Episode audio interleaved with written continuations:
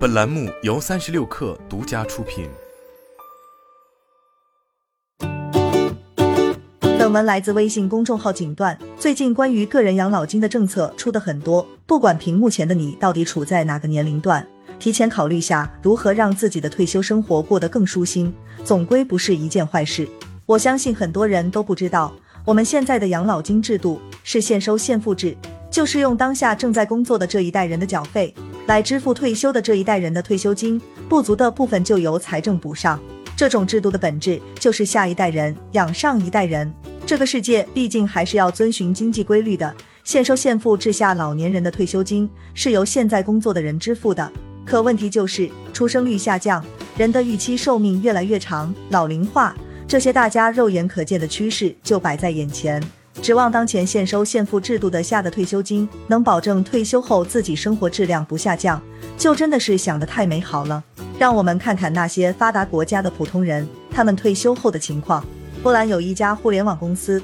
最近做了一个覆盖四十四个国家的全球每月养老金水平调研。排名第一的是挪威，平均退休金额是一千七百九十七欧元，按照现在的汇率换算是一点三四万人民币。其他的像美国一点一万人民币，英国八千三百零七，德国七千三百七十六元。在这四十四个国家中，中国排名第二十四，金额为四百零七欧元，折合人民币三千零三十五元。考虑到挪威的人均 GDP 是中国的九倍，美国的人均 GDP 是中国的将近七倍，中国的这个养老金水准相对自己的 GDP 水平已经算丰厚了。这个养老金水平基本上就是一个国家政府所能够提供的基本养老保障。养老金有一个替代率的概念，劳动者退休时的养老金领取水平与退休前工资收入水平之间的比率就是替代率。单靠政府给兜底的养老金。正常就是一个人退休前工资的百分之三十，也就是百分之三十的替代率。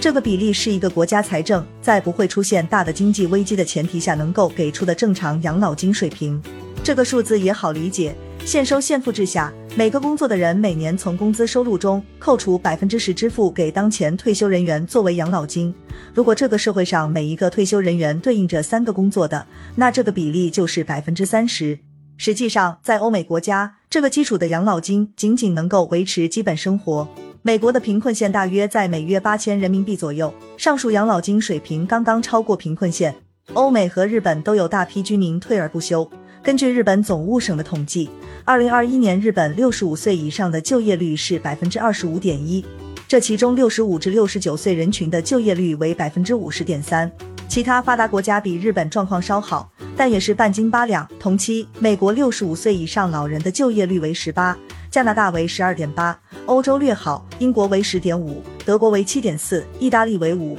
法国最低为三点三。世界卫生组织建议，要维持退休后的生活水平不下降，养老金替代率不低于百分之七十。国际劳工组织建议养老金替代率最低标准为百分之五十五。中国目前的养老金替代率是百分之四十。如果你想在退休之后维持自己的生活质量不下降，对我们每一个人来说，现在是时候规划国家统筹之外的自己另外的养老金了。关于养老金，国际上其实已经有了比较成熟的方案。欧美通常采取的是三支柱模式，第一支柱都是政府的强制养老金，保证基本的生存，通常都是采取现收现付制。第二支柱由企业和个人一起负担。比如美国的四百零一 K 计划，第三支柱是由个人出资的养老储蓄计划，代表是美国 ERA。重点是第二支柱和第三支柱，总资产最高的是加拿大，三个支柱加起来超过 GDP 的百分之两百。这个数字的意义是，二零二一年中国人均 GDP 是八点一万元，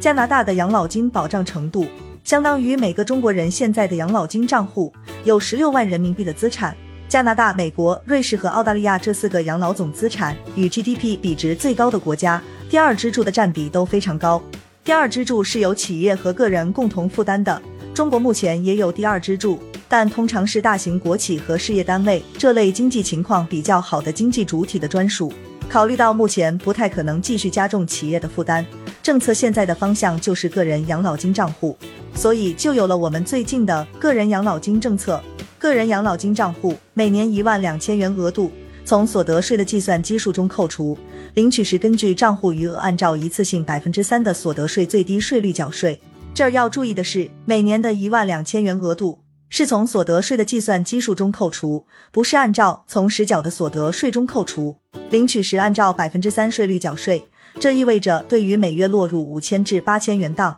所得税率为百分之三的投资者，减税效果近乎忽略不计。当然，你如果能够成功进入每月八万元、所得税率为百分之四十五的最高档，不考虑时间价值，每年就省下了五千零四十元。总之，只要你月收入超过八千，就应该去开设个人养老金账户。此外，当前个人养老金账户的投资范围也是受限的。现在进入个人养老金投资范围的有四大类资产：理财、储蓄、保险和公募基金。前三个产品目前主要是银行和保险发行。证监会最近公布了个人养老金可投的公募基金清单，基本上都是一些 FAF 产品，更多还是试水性质。对标美国，个人养老金账户的投资范围其实是有很大的延展性的。美国第二支柱代表是四百零一 K，第三支柱就是 ERA。四百零一 K 只可以投资基金，ERA 则几乎不受限，基本上个人开具的金融账户能投的它都能投，因为有税收优惠。无论是四百零一 K 还是 ERA 都是有上限的。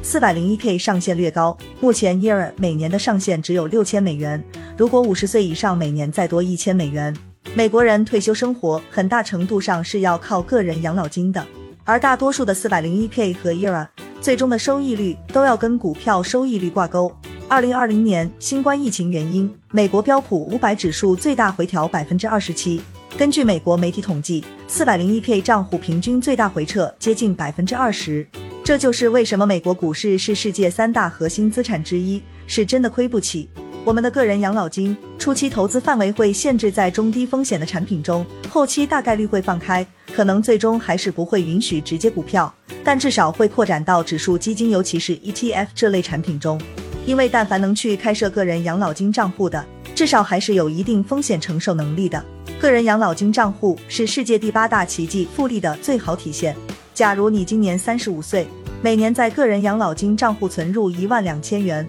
连存三十年，直接到六十五岁退休。如果你能做到每年百分之五的平均年化收益率，到退休的时候，你账户上将有八十四万，提高一个百分点的收益率到百分之六，这个数字变成一百零一万，收益率提升到百分之十，变成两百一十七万。如果做到百分之二十，这将是巴菲特水平，你的账户上就会是一千七百零二万。人生啊，自古鱼和熊掌不可兼得，但丑和穷可以。我们不能决定自己的长相，只能希望在自己老的时候，至少是一个有钱的老头吧。